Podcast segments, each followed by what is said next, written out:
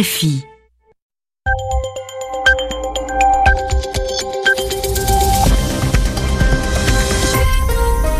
Radio France Internationale, il est 20h en temps universel, 22h à Paris. Florent Guignard. Bonsoir, bienvenue dans le journal en français facile que je vous présente avec Zéphirin Quadio. Bonsoir Zéphirin. Bonsoir Florent, bonsoir à tous. Au sommaire de ce journal Zéphirin, une possible réconciliation entre Palestiniens. Le Hamas annonce la dissolution de son gouvernement parallèle mis en place dans la bande de Gaza.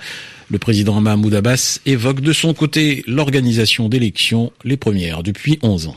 En Birmanie, Aung San Suu Kyi, critiqué pour son silence face au sort de la minorité musulmane des Rohingyas, prononcera un discours attendu mardi prochain. Ryanair annule 2000 vols jusqu'à la fin du mois d'octobre.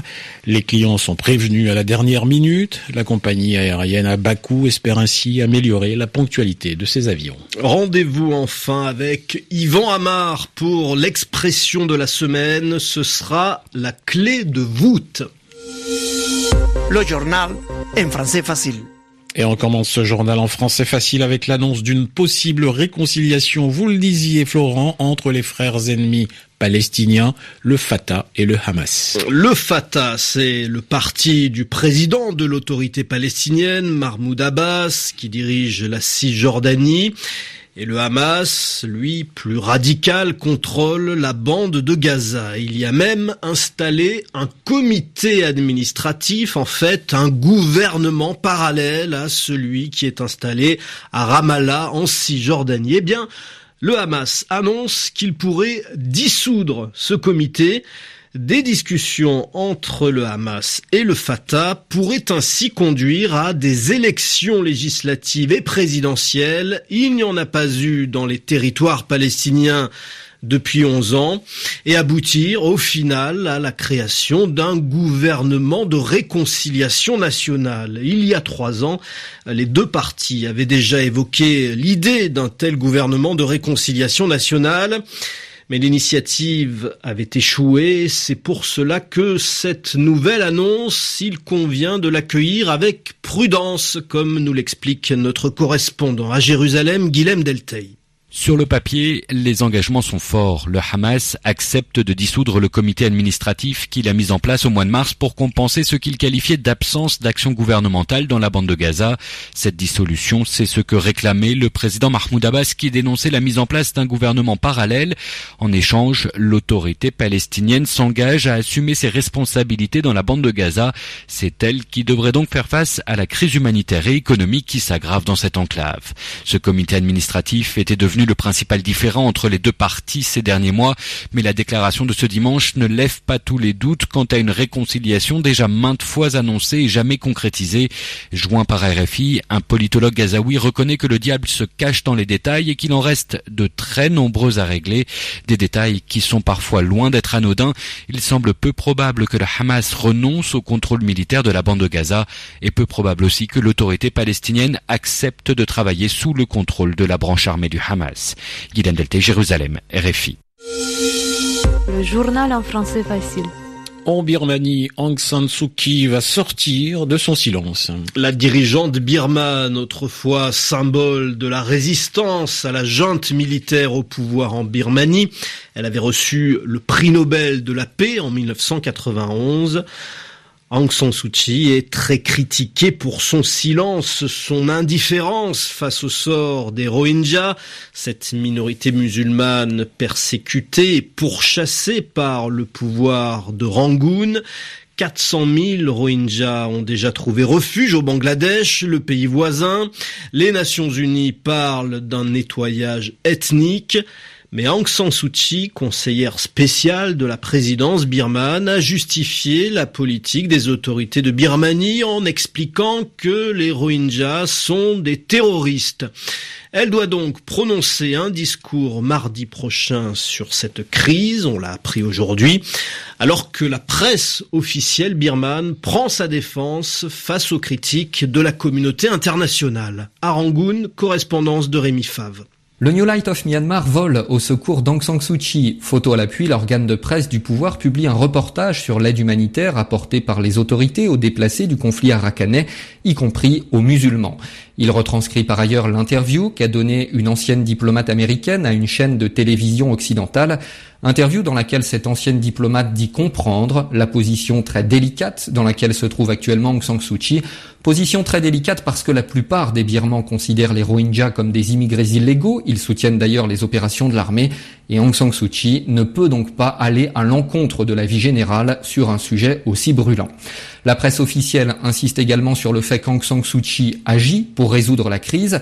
Elle a accepté les recommandations de la commission dirigée par l'ancien secrétaire général des Nations Unies, Kofi Annan, commission qui préconise de donner des droits à la minorité rohingya, notamment la liberté de mouvement.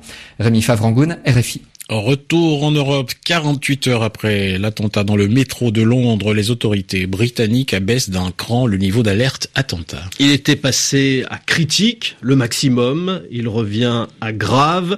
Un second suspect a été arrêté la nuit dernière, il est âgé de 21 ans. Venons-en maintenant à la colère de nombreux clients de Ryanair. La compagnie aérienne low cost à Bakou, en français facile, célèbre pour sa politique agressive et c'est vrai, ses tarifs Pourquoi un certain nombre de clients de Ryanair sont en colère, zéphirins et le font savoir sur les réseaux sociaux? Eh bien parce que Ryanair a décidé de supprimer 2000 vols d'ici la fin du mois d'octobre. Beaucoup de passagers prévenus au dernier moment avaient déjà réservé leurs vacances, leur hôtel, et ils se retrouvent démunis, sans recours. Ryanair explique qu'elle annule tous ses vols, 40 à 50 vols par jour, pour améliorer la ponctualité de ses avions, pour qu'ils arrivent à l'heure. Patricia Lecomte. Ryanair explique qu'elle n'est plus en mesure d'assurer la ponctualité de ses vols. Elle serait tombée sous les 80% durant les deux premières semaines de septembre. La compagnie préfère donc annuler certains vols au risque de provoquer la colère des passagers afin d'atteindre son objectif annuel de 90% de ponctualité.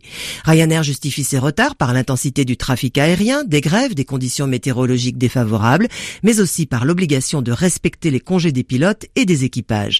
L'autorité de l'aviation irlandaise lui impose d'aligner les dates de vacances du personnel navigant sur l'année civile, soit du 1er janvier au 31 décembre. Ces explications laissent perplexe le syndicat des pilotes SNPL qui dénonce des problèmes d'embauche. Souvent pointé du doigt pour sa politique salariale, les équipages lui préfèrent d'autres compagnies plus respectueuses du droit des salariés. Une stratégie assumée par Ryanair qui présente ses excuses et propose aux passagers de les affecter sur un autre vol ou de les rembourser, mais pas de prendre en charge les autres frais occasionnés. Prévenus au dernier moment, les clients qui n'ont pu voyager expriment de depuis vendredi soir leur colère sur les réseaux sociaux.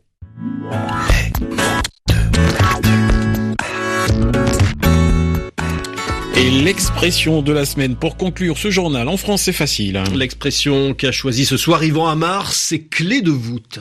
Le peuple kurde, clé de voûte du Moyen-Orient. C'est le titre d'un livre dont on a parlé sur RFI. Et d'ailleurs, ce titre donne déjà toute la direction qui va être celle de l'auteur si le peuple kurde est la clé de voûte du Moyen-Orient, c'est que tout part du peuple kurde, tout ramène à ce peuple kurde. C'est que sans problème kurde, il n'y aurait pas de problème au Moyen-Orient. Oh, n'exagérons pas, mais les problèmes seraient bien différents. Les Kurdes donc sont au cœur, au centre de la politique de cette partie du monde.